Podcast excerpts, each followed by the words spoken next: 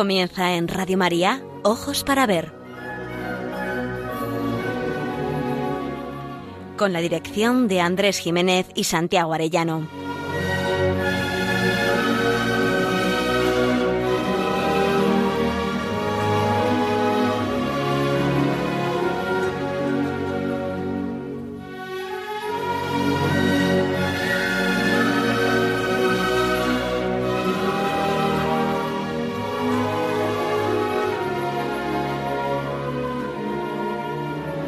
Buenos días, saludamos a todos nuestros oyentes en esta nueva edición de Ojos para Ver que emitimos desde Pamplona para Radio María el primer y tercer martes de cada mes. Damos la bienvenida, aunque sea en la distancia, a Santiago Arellano, codirector del programa, y a Miguel Ángel Irigaray, la voz cálida y el alma de la técnica que hacen que llegue hasta ustedes este programa. Les habla Andrés Jiménez y nos dirigimos a todos ustedes con un deseo principal, aprender a mirar para aprender a vivir.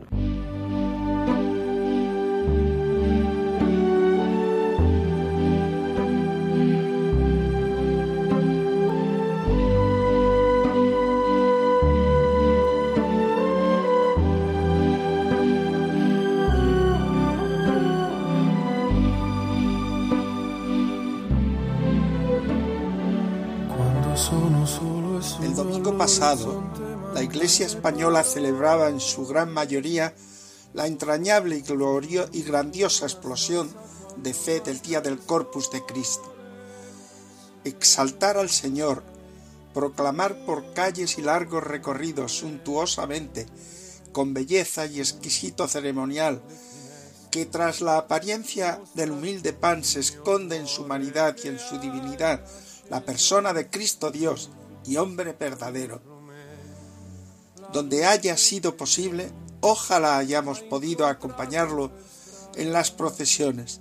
Cristo es el Señor, alfa y omega de la historia, príncipe de la paz, Señor del cielo y de la tierra. Venid, adorémosle, Dios está aquí. No hay mal que por bien no venga.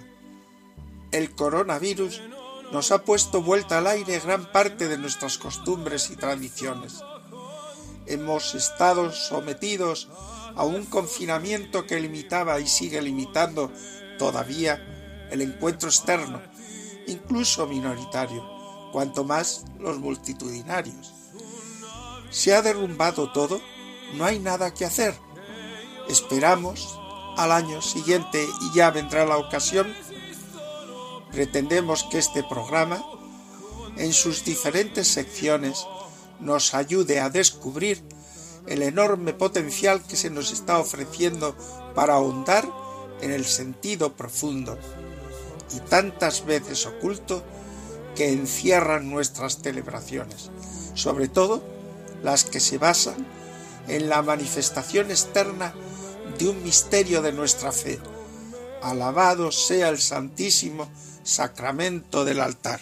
Al cuerpo de Cristo le organizamos festejos solemnes y multitudinarios porque exaltamos a Jesucristo, cuerpo, sangre, alma y divinidad, Rey y Señor de la historia y Príncipe de la paz. Pero se quedaría en poca cosa si no tuviéramos presente que ese mismo cuerpo de Cristo se ha quedado en la humildad de los agrarios para poder tener con Él una audiencia privada, un encuentro personal, una visita íntima de tú a tú, donde recibir el consuelo de su amistad y el alivio de nuestras penas, cansancios y agobios. El corpus del coronavirus 2020 se ha de distinguir por el encuentro en amistad con quien sabemos nos ama. Por ello, vamos a resaltar en este programa algunas maravillas artísticas que disfrutamos en nuestras iglesias para celebrar y adorar en intimidad solemne el cuerpo y la sangre de nuestro Señor Jesucristo. En la semana siguiente a la gran fiesta del Corpus, adoremos su divinidad y contemplemos su humanidad en la intimidad de sus sagrarios. Dice Santa Teresa, no todos consiguen hablar al Rey, lo más que algunos consiguen es hablarle por medio de terceras personas. Mas para hablar contigo, oh Rey de la Gloria, no es necesario mediadores. todos os hayan siempre dispuesto a darles audiencia en el sacramento del altar.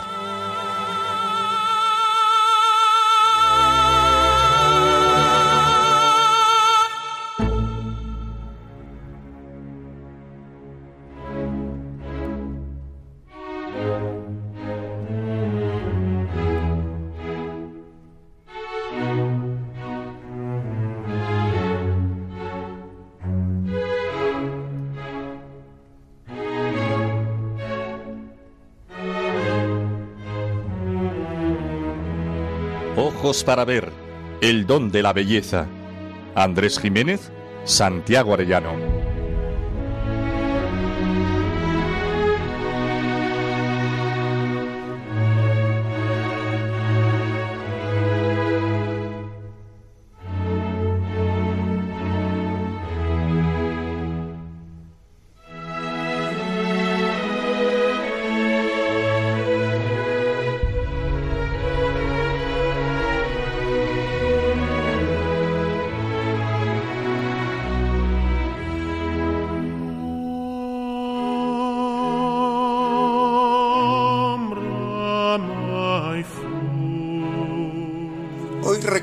En esta sección el denominado tipo de retablo expositor del Santísimo, por la notable calidad de las piezas existentes.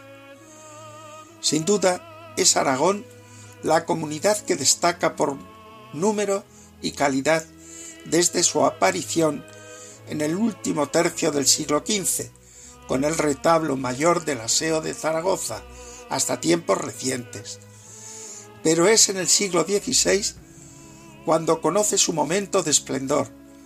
El valenciano Damián Forment destaca como autor de máximo prestigio. La investigadora Sofía Rojo Puello enumera hasta once solo en Aragón, aunque algunos han desaparecido, como el que había en la Fresneda o en la Cartuja de Auladey. En Zaragoza destacan cuatro retablos mayores, el del Aseo de Zaragoza, el del Pilar de Zaragoza, el de la iglesia parroquial de Tauste y el de la Catedral de Barbastro.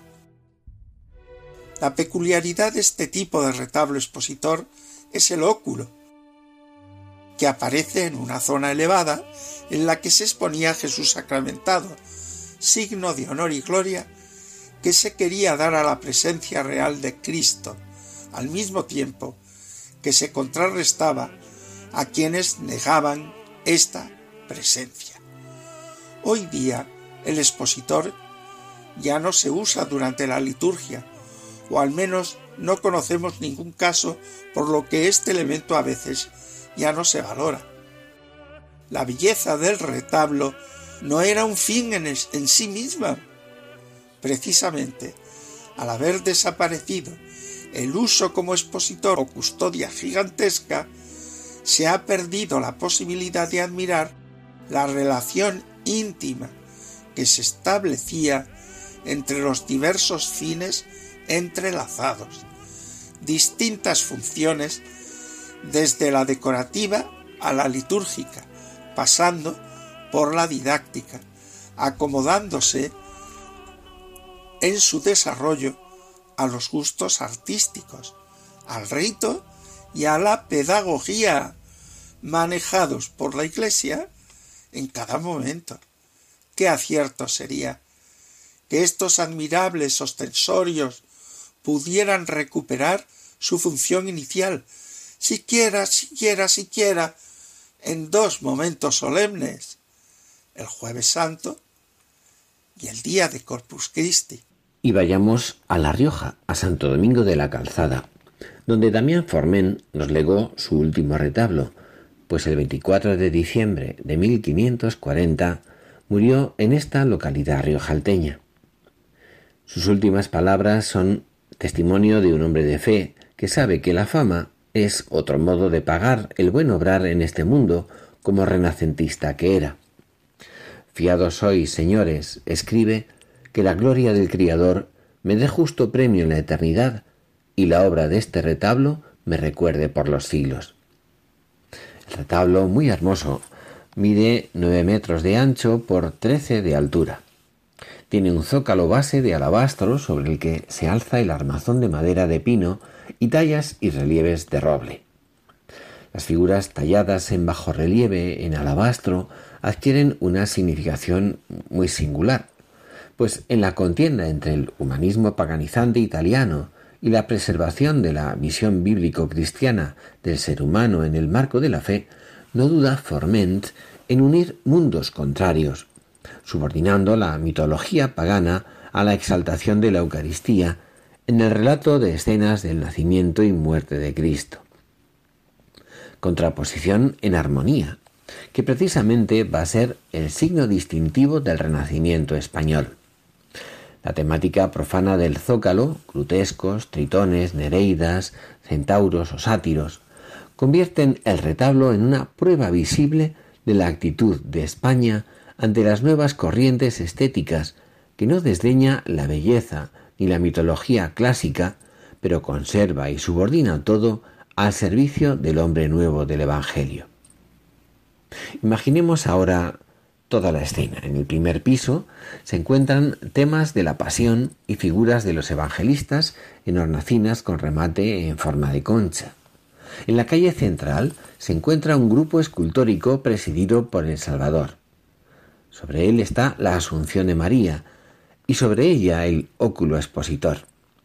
En la calle central izquierda se distribuyen verticalmente escenas de la Anunciación, la adoración de los pastores y de los reyes, mientras en la derecha figuran abajo la presentación del niño, sobre ella la resurrección y más arriba Pentecostés. Las entrecalles se reservan para el apostolado, dispuesto en imágenes aisladas.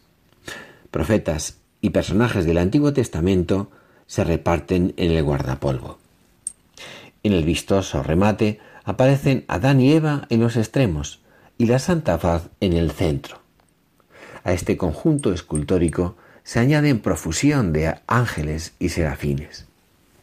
Toda esta exuberancia de elementos narrativos y sin duda decorativos no puede, sin embargo, distraernos de un doble valor.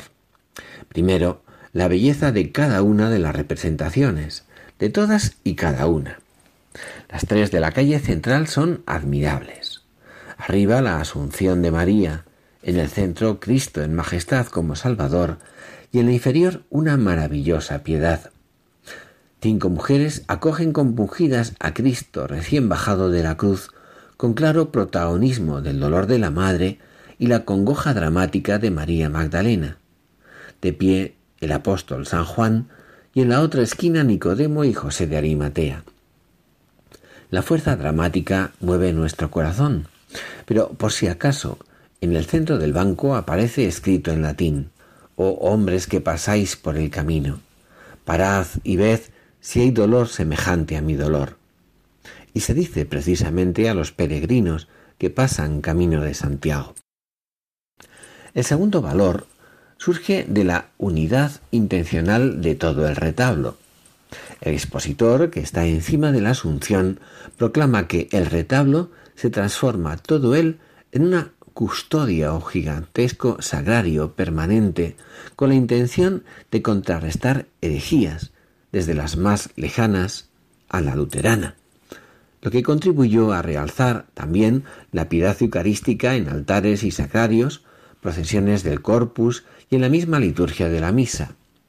La decisión aquí del cabildo de levantar el retablo en el ábside central convertía la concatedral en un himno a la Eucaristía y daba a todo el esfuerzo creativo de Forment un sentido muy superior al del simple formalismo estético.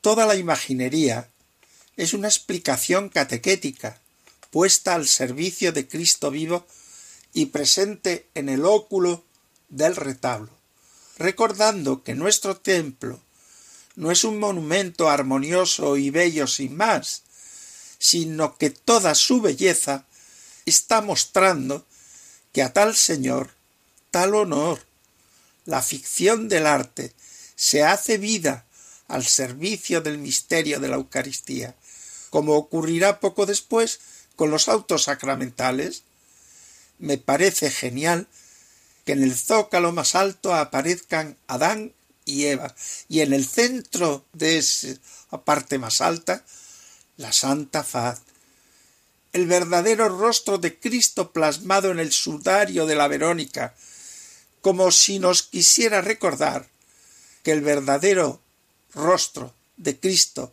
es ahora y aquí el pan eucarístico.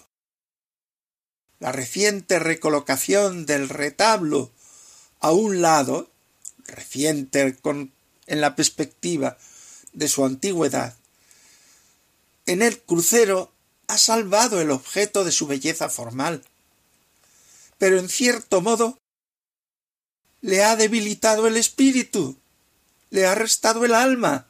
Es como si a la custodia procesional de Toledo, por ejemplo,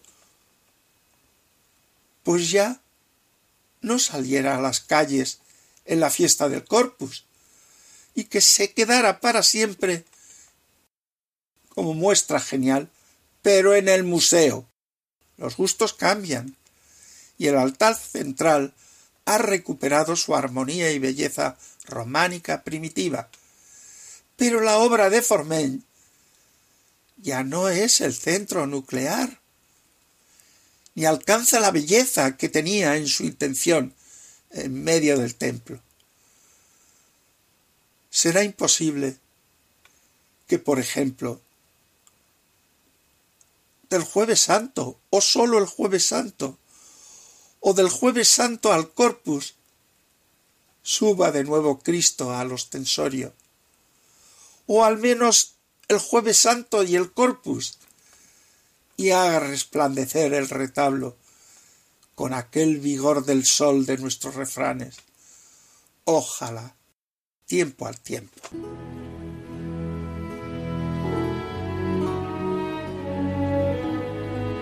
Aprender a mirar. Ojos para ver. Radio María.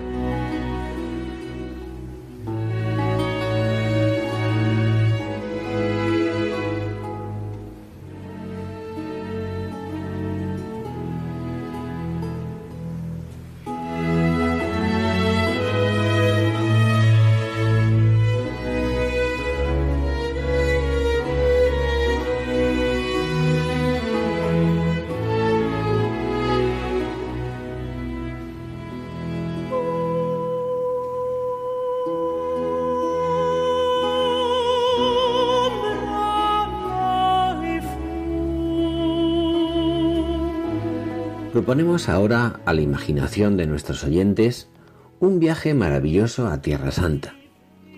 El coronavirus nos invita a ser prudentes, a no alejarnos mucho, no vaya a ser que no nos dejen desembarcar o tengamos que quedarnos en cuarentena a las orillas del lago de Tiberíades. Pero no, no tenemos que salir de casa ni de nuestro pueblo. Vamos a la Tierra Santa del Sagrario, a pasar la noche en Betania, donde Jesús vive como el más ilustre vecino de nuestra comunidad. En aquella entrañable Tierra Santa, emocionados y agradecidos, aprendemos lo que Cristo hizo por nosotros. En la Tierra Santa de nuestros altares podemos descubrir con el corazón lo que Jesús hace por cada uno de nosotros desde su locura de enamorado. Hoy viajamos pues a Betania con un solo propósito, tomado de San Alfonso María de Ligorio. Oh Jesús mío, dadme a conocer la grandeza del amor que me tenéis, para que a vista de tanto incendio de caridad, crezca en mí cada vez más el deseo de amaros y de difundirlo a todos, a todos. No necesitamos añorar el haber podido conocer a nuestro Señor en su vida terrenal. Está vivo entre nosotros no a tiro de piedra, sino a tiro de enamorados. Que el Señor está ahí, que ha venido, que Dios es nuestro vecino. Está en esta Betania aquí, entre amigos. Escuchemos de nuevo a San Alfonso. Padecen muchos cristianos grandes fatigas y se exponen a innumerables peligros por visitar los lugares de la Tierra Santa en que nuestro amabilísimo Salvador nació, padeció y murió no necesitamos emprender tan largo viaje ni exponernos a tales riesgos. Cerca tenemos al mismo Señor, el cual habita en la Iglesia a pocos pasos de nuestras casas.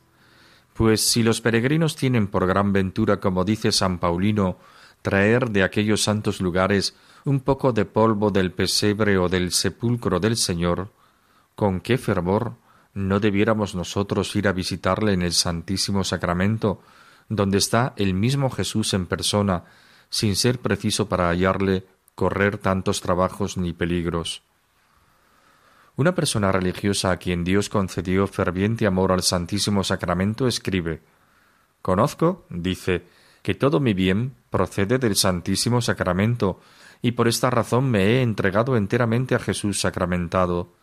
Veo que hay innumerables gracias que no se conceden porque no se acude a este sacramento divino, y veo también el gran deseo que nuestro Señor tiene de dispensarlas por este medio. Oh santo misterio, oh sagrada hostia, qué cosa habrá fuera de ti en que Dios ostente más su poderío, porque en esta hostia está cifrado cuanto Dios por nosotros hizo. No envidiemos a los bienaventurados que en la tierra tenemos al mismo Señor, y con más prodigios de su amor. Procurad, pues, que todos aquellos con quienes habléis se dediquen del todo al Santísimo Sacramento. Hablo de esta suerte porque este sacramento me saca fuera de mí. No puedo dejar de hablar del Santísimo Sacramento que tanto merece ser amado. No sé qué hacer por Jesús sacramentado. Oh serafines, cuán dulcemente estáis ardiendo de amor junto al Señor vuestro y mío, y con todo no por vuestro amor, sino por el amor que a mí me tiene, quiso el Rey del cielo quedarse en este sacramento. Dejad, pues, oh ángeles amantes, que se encienda mi alma, inflamadme en ese vuestro fuego, para que juntamente con vosotros arda yo también. Señor amabilísimo, quiero amaros siempre solo para agradaros.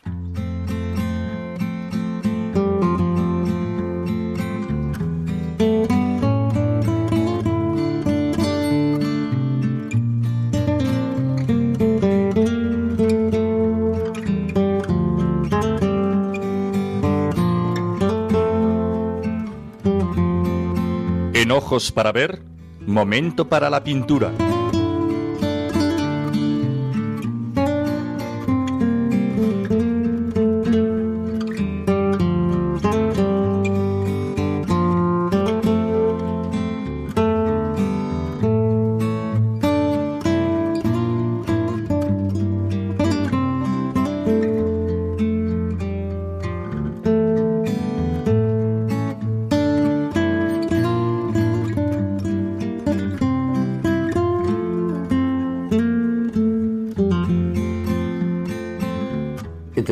Tesoros que guarda el monasterio del Escorial se encuentra el lienzo pintado por Claudio Coello, La adoración de la Sagrada Forma, la obra más perfecta, sin lugar a dudas, del pintor.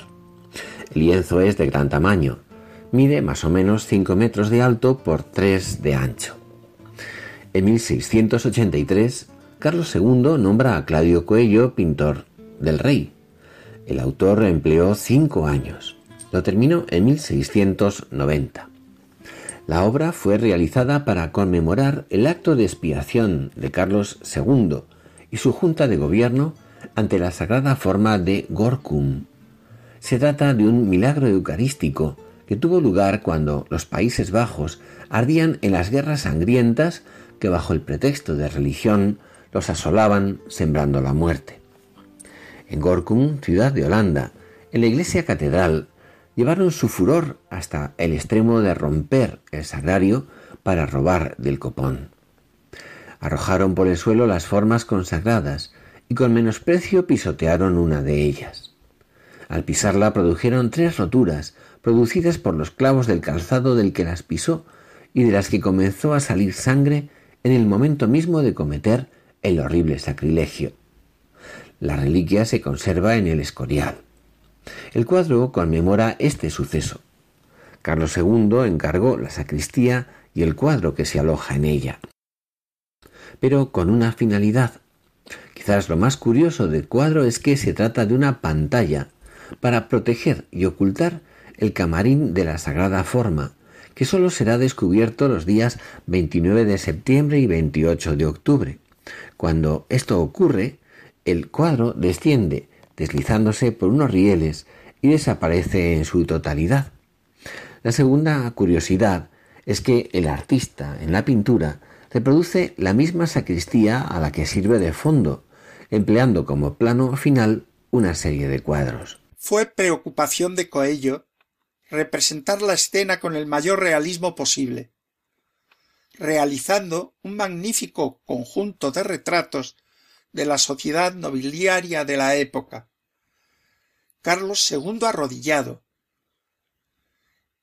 el padre de los santos, historiador del monasterio, con la reliquia en las manos, el duque de Medinaceli, el duque de Pastrana, el conde de Baños, el marqués de Puebla o el propio pintor. El joven representado en primer término es el hijo de los duques de Alba. Sólo se introducen algunos ángeles y figuras alegóricas para mitigar la veracidad de la composición debe añadirse la veraz reproducción de los accesorios. Candelabros, telas, bordados, alfombras, etc. La luz que se introduce por los lunetos ilumina perfectamente la escena. El conjunto típicamente barroco representa la acción como en un escenario teatral, en la que, como igual igual que en un auto sacramental, se exalta la presencia viva y mística de Cristo en la Eucaristía. Y ya se sabe, del rey abajo ninguno queda exento de reconocer la soberanía de Cristo y, en ese caso, de desagraviar el sacrilegio.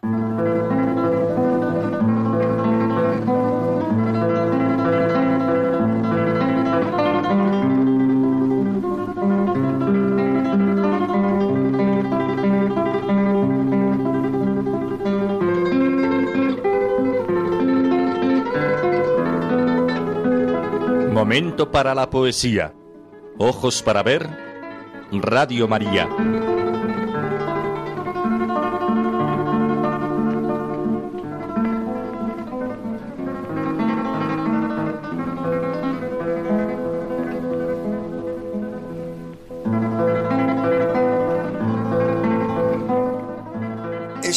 Volver a Lope de Vega cuando buscamos conmovernos en la belleza y verdad de un corazón arrepentido. Los empedernidos tiempos han endurecido nuestros sentimientos religiosos hasta vivir como si Dios no fuera con nosotros. Lamentable situación, no para Dios, sino para los hombres que, como nos enseña el Papa Francisco, cuando menos, nos hemos quedado huérfanos. Leer a Lope es encontrar una bocanada de aire limpio, redescubrir principios tan elementales como el de que el ser humano no puede vivir sin Dios. Todo hombre tiene nostalgia de infinito, pero mucho más al conocer que Dios se nos ha revelado. Es amor, hecho hombre para reconciliarnos con el Padre y hacer posible en medio de nuestras fragilidades sea realidad y sea un prodigio, el amor.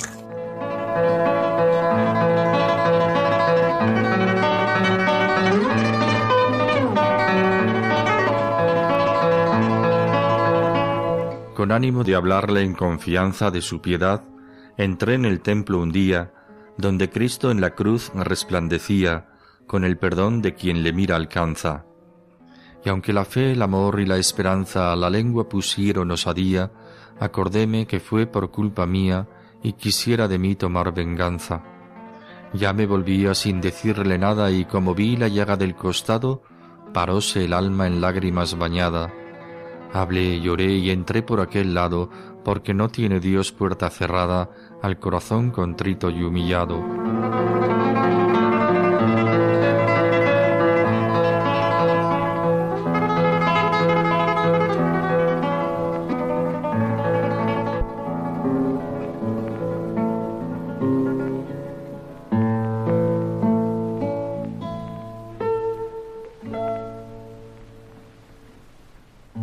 En este soneto nos encontramos con sentimientos contrapuestos, Arrepentimiento, necesidad de perdón, temor y confianza. Se trata de una confidencia en la que se nos va a narrar un suceso común, frecuente en una sociedad de fe. Entrar en un templo, un día cualquiera, para hablar en confianza con Cristo y alcanzar su perdón. La originalidad aparece al contarnos sus vacilaciones interiores. De pronto siente miedo. Espera perdón del mismo al que ha ofendido y quien hasta según la suspicacia humana podría castigarle. Sus osadías se han venido abajo. ¿Qué hacer? Huir, dar la vuelta sin decirle nada. Ya se volvía, y en ese instante una luz deslumbra sus indecisiones. Contempla la llaga del costado y comprende. Es una gracia iluminativa. Quieta parada el alma y lágrimas de contrición. Qué hallazgo de valor universal. Dios nunca tiene las puertas cerradas a quien de verdad le busca. El lugar del encuentro es su corazón, pero la puerta de entrada es la llaga del costado. Qué consolador. Lope se sabía pecador, y porque lo era buscaba el perdón. La escena nos coloca ante una imagen de Cristo crucificado. A mí, ese Cristo en la luz resplandecía, me predispone a revivirla ante el sagrario. Escuchemos un segundo. Soneto.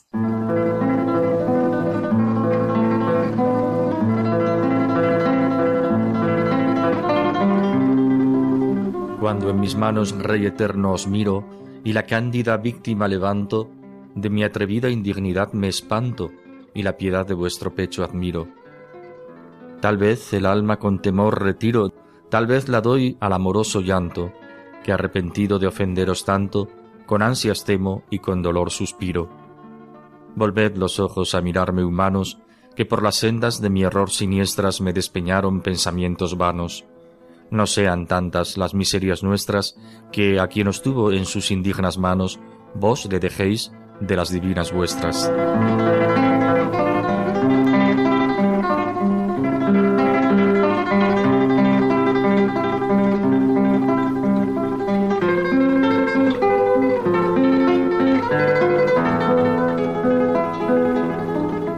Este segundo soneto es claramente sacerdotal. Lope de Vega fue ordenado sacerdote, aunque desde nuestro conocimiento biográfico, harto atrevido fue quien le otorgó el sacramento. Es verdad que Lope, arrepentido, era tan convincente como luego inconstante. El soneto es un acto de fe en la presencia de Jesucristo bajo las especies de pan y de vino, y un testimonio de la oración confiada y humilde de un hombre consciente de su indignidad ante la grandeza de un Dios que se ha quedado entre nosotros. El momento es decisivo. Las palabras que brotan del corazón cuando sus manos levantan la víctima, cándida e inocente, y blanca como la flor de harina. De nuevo, sentimientos contrapuestos de indignidad personal y de la divina piedad del Cordero sacrificado. Lágrimas y temores, ansias de perdón y dolor por tantas ofensas. De pronto, su inspiración se transforma en sublime. Una oración de súplica. Volved los ojos a mirarme, humanos. Estamos necesitados de la mirada humana de Dios. Cristo realmente presente en la hostia consagrada nos contempla. Esta es nuestra fe y esta es la de Lope. Por eso, con audacia, se atreve a proponer un chantaje maternal, que a quien os tuvo en sus indignas manos, vos no le dejéis de las divinas vuestras. Este es nuestro Lope, sublime en su verdad humana.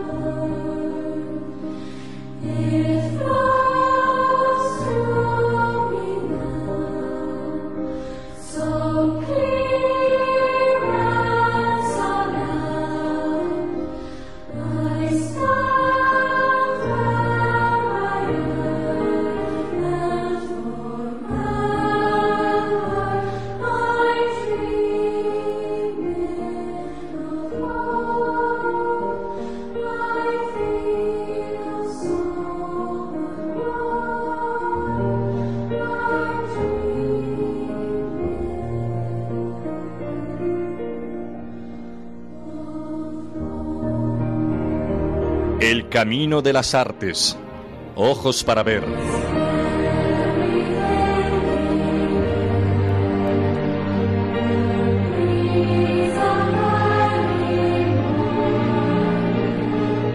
En esta ocasión volvemos a Granada, pero lo hacemos para volver a admirar el trono procesional con que el Santísimo Sacramento del altar recorre las calles de la ciudad siempre compitiendo con la belleza de Sierra Nevada o de los rincones espléndidos que a cada paso nos asaltan. Un trono de plata, 200 kilos generosamente donados por el pueblo granadino y por el propio cabildo. Pero el esplendor que el metal preciado aporta a la obra no puede reducirse al valor material. Enseguida se percibe que es otro el criterio y el espíritu que sobreabunda en la obra. Tanto esplendor para un tan cercano y maravilloso Dios y Señor. También aquí están de más las objeciones de Judas. La humildad del pan ha de ser contrastada por la mirada humana de la fe, que sabe dar tal honor a tal Señor. La valía no es su peso en metal preciado, la maravilla es el prodigio artístico que sobre ese material ha posibilitado la genialidad de los hombres. La carroza procesional se debe al talento, fe y habilidad del gran escultor y orfebre don Miguel Moreno Romera. Se superó a sí mismo para preparar una obra digna de la devoción ancestral al cuerpo de Cristo. Se muestra en efecto espléndida y perfecta sin salirse de la sencillez. Tenía que ser carro procesional y tenía que ser trono basamento monumental en el que paseara a Cristo en la humildad aparente de la hostia, pero desde la fe, Señor y soberano de todas las cosas. Sobre el carro se asienta en estructura piramidal un basamento rectangular sobre el que se alza otro menor, y sobre este en forma hexagonal otro de menor alzada, sobre el que se asienta en forma circular con pequeños pináculos que lo adornan, un pedestal sobre el que se sujetará la custodia donada por la reina Isabel la Católica. Sin duda, es trono y pedestal majestuoso, digno de tal señor. Pero cuando se acerca uno y lo contempla con atención, descubre que además de trono, la custodia se alza sobre una alegoría, o mejor aún, un símbolo, porque el primer rectángulo toma la forma de una gran basílica, imagen de la iglesia, que muestra como su tesoro y fundamento a Cristo sacramentado. El retablo mayor es un prodigio. En sus cuatro esquinas, a modo de capillitas, nos sitúa a los cuatro evangelistas en cuyos fondos aparecen de manera vigorosa los símbolos correspondientes del águila, el toro, el ángel y el león. El rectángulo se levanta sobre una escalinata pétrea, como si se nos quisiera recordar que la iglesia de Cristo se asienta sobre la roca, sin temer ni tempestades ni borrascas. En cada fachada, tres arcos con sus columnas, sobre cuyo fondo, en forma de bajo relieve, se representan las iglesias más antiguas de la ciudad de Granada, la belleza de la Alhambra o paisajes espectaculares de Sierra Nevada. Exentos, bajo los arcos, con fondo plano, se sitúan los apóstoles. En la fachada principal, la orientada hacia el desfile procesional, destacan la figura de San Pedro y de San Pablo, y entre los dos una reproducción fiel y al mismo tiempo original de la Inmaculada de Alonso Cano, que se conserva en la sacristía de la catedral. Caemos en la cuenta de que la prodigiosa imagen representa el momento siguiente al de la Anunciación, aquel instante en que María entra en oración con su Hijo que acaba de comenzar a palpitar en sus entrañas. Elegante y profunda alegoría catequética. Recordamos la descripción que hace San Juan de la Nueva Jerusalén en el Apocalipsis. Se acercó uno de los siete ángeles que tenían las siete copas llenas con las últimas siete plagas. Me habló así Ven, que te voy a presentar a la novia, la esposa del Cordero. Me llevó en el espíritu a una montaña grande y elevada, y me mostró la ciudad santa, Jerusalén, que bajaba del cielo procedente de Dios. Resplandecía con la gloria de Dios, y su brillo era como el de una piedra preciosa, semejante a una piedra de jaspe transparente. Tenía una muralla grande y alta, y doce puertas custodiadas por doce ángeles, en las que estaban escritos los nombres de las doce tribus de Israel. Tres puertas daban al este, tres al norte, tres al sur y tres al oeste. La muralla de la ciudad tenía doce cimientos en los que estaban los nombres de los doce apóstoles del Cordero. El ángel que hablaba conmigo llevaba una caña de oro para medir la ciudad, sus puertas y su muralla. La ciudad era cuadrada, medía lo mismo de largo que de ancho. El ángel midió la ciudad con la caña, su longitud, su anchura y su altura eran iguales. Midió también la muralla. La muralla estaba hecha de jaspe, y la ciudad era de oro puro, semejante a cristal pulido. Los cimientos de la muralla de la ciudad estaban decorados con toda clase de piedras preciosas, el primero con jaspe, el segundo con zafiro, el tercero con ágata, el cuarto con esmeralda, el quinto con ónice, el sexto con cornalina, el séptimo con crisólito, el octavo con berilo, el noveno con topacio, el décimo con crisoprasa, el undécimo con jacinto y el duodécimo con amatista, las doce puertas eran doce perlas, y cada puerta estaba hecha de una sola perla. La calle principal de la ciudad era de oro puro, como cristal transparente. Es de valorar el esfuerzo y la habilidad con que se ha ejecutado toda la obra. Todos los relieves están repujados y no cincelados. Son golpes precisos en la cara oculta los que van configurando la cara visible, de tal manera que cualquier abolladura errónea destruiría la perfección de la imagen. El trabajo ímprobo está inspirado en los cubiletes minoicos de Valio de mil quinientos años antes de Cristo. Admirable es la ejecución de las figuras del trono. Para bustos, manos y pies utiliza la microfusión, lo que da una impresión de naturalismo y de humanidad, pero el resto de cada figura supone un estudio minucioso del espacio interior y exterior, juego de luces y sombras que aportan vida y movimiento corporal y espiritual a cada apóstol. Todavía con más esmero y delicadeza estudia la figura de la Inmaculada, sorprendiendo la fidelidad en cuanto al simbolismo de la obra de Alonso Cano, pero es original y atrevida en el juego de pliegues visibles y vanos que ayudan a visualizar el misterio gozoso que representa y está viviendo María el encuentro íntimo y reposado de la carroza procesional llena, llena de gozo al que la contempla.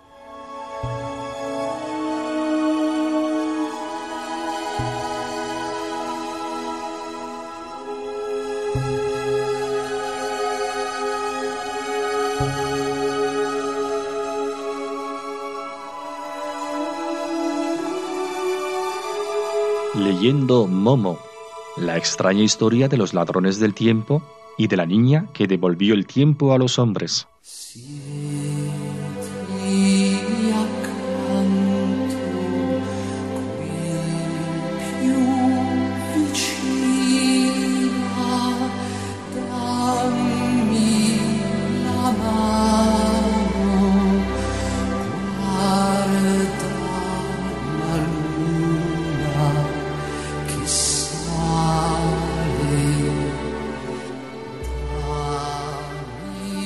En el programa anterior dejamos al bueno de Gigi, el contador de historias, amigo de Momo, encumbrado en el éxito y la riqueza, sumido en el utilitarismo difundido por los ladrones del tiempo y convertido en un mentiroso. Era rico y famoso, pero era esclavo de las prisas, de la superficialidad y de las apariencias. Ya no era el mismo. Hoy leemos en el capítulo 15 del libro de Michael Ende que Momo ha regresado de nuevo a la ciudad y buscando a sus amigos tiene noticia de que Gigi es la nueva estrella de la televisión, la radio y los periódicos y que solo se dedica a cosas importantes. Además, ahora vive en la zona más rica de la ciudad. Por eso Momo decide ir a buscarle. Pero el encuentro no puede ser más decepcionante Gigi habla sin parar y no escucha. Sabe que su vida de tejas abajo es superficial y vacía. Ya no es capaz de soñar. No vive en paz, sino disperso y apresurado, esclavo de las prisas y de su propia jaula de oro. Su vida en el fondo es un infierno, pero es un infierno cómodo, dirá, aunque eso tampoco es verdad. Gigi sabe que necesita a Momo, pero quiere arrastrarla a su vida de lujo, apariencias y apresuramiento. Gigi necesitaba volver a ser Gigi, pero no le habría servido de nada que Momo dejara de ser Momo. Solo podremos ayudar a los demás a sacar lo bueno de sí mismos cuando nosotros luchemos por lo mejor de nosotros. Y de verdad, si esta comunicación profunda no es posible, la mera proximidad física se convierte en una insalvable distancia en una coexistencia insoportable.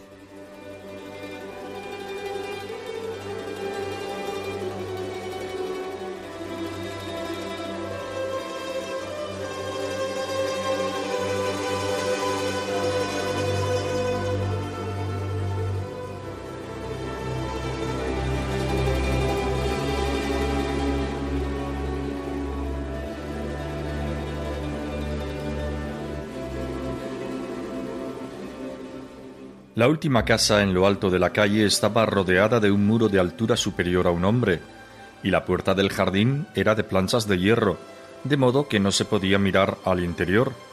No se veía por ninguna parte un timbre o una placa con un nombre. En ese momento se abrió de repente la puerta y salió a toda marcha un gran coche de lujo. Momo tuvo el tiempo justo de salvarse con un salto hacia atrás y cayó. El coche frenó con un gran chirrido de neumáticos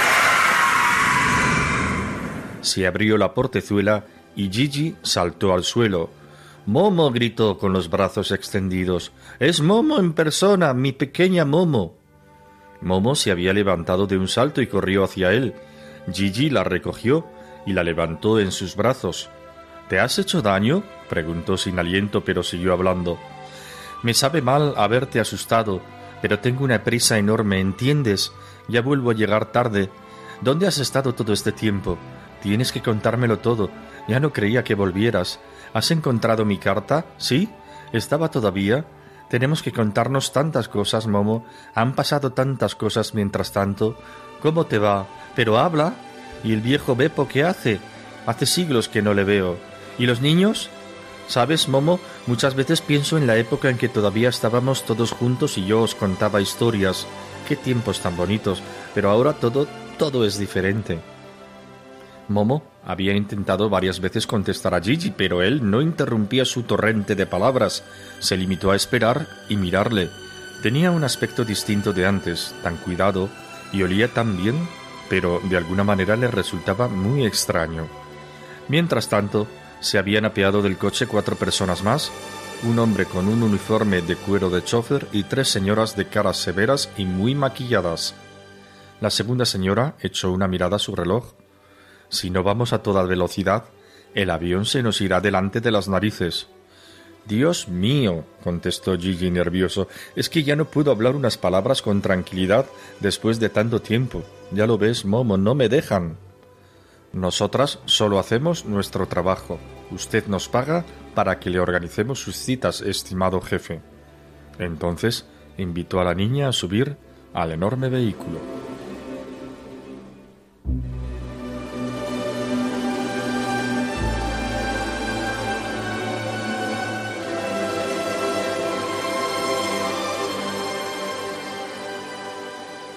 Ya lo ves. A eso hemos llegado. No puedo volverme atrás, ni aunque quisiera. Se acabó.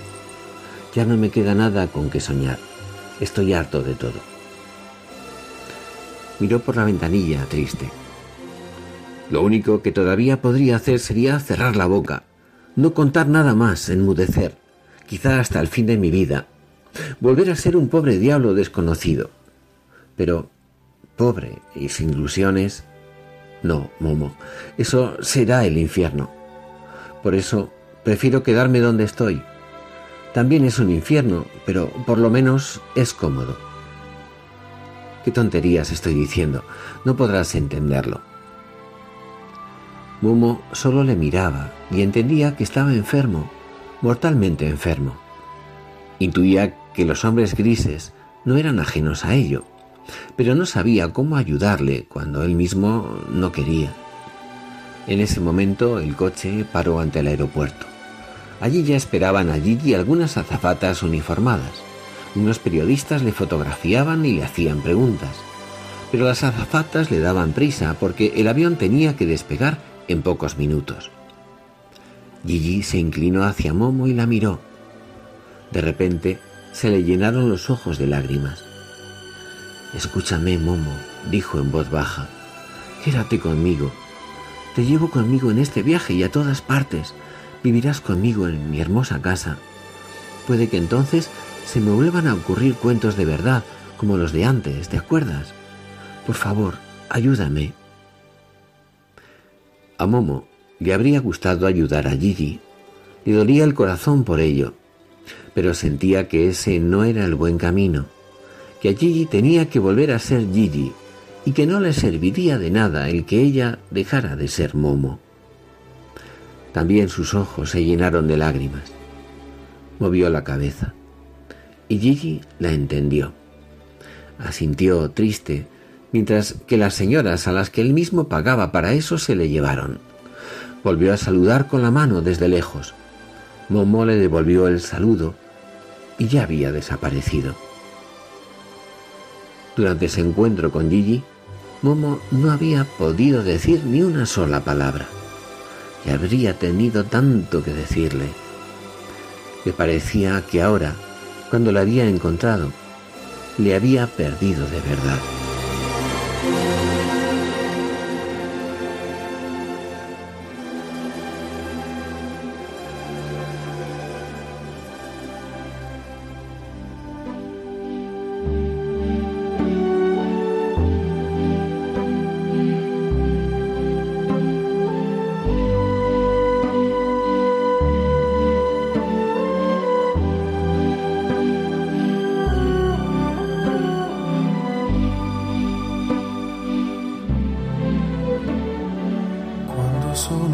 Queridos oyentes, nos despedimos ya de todos ustedes en este programa de Ojos para Ver. Esperamos que haya sido de su agrado y les emplazamos para dentro de dos semanas, unidos en oración, pidiendo al Señor que nos acompañe y nos ayude en estos días difíciles. Muy buenas tardes a todos y que tengan un hermoso día. Le finestre mostra tutti il cuore che hai acceso, chiudi dentro me la luce che hai incontrato per strada.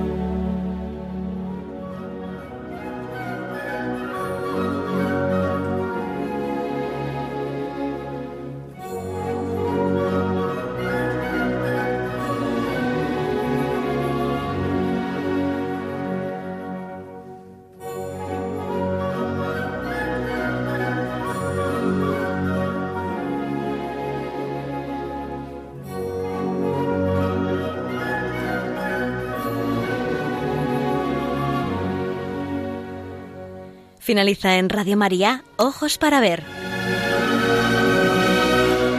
Un programa dirigido por Andrés Jiménez y Santiago Arellano.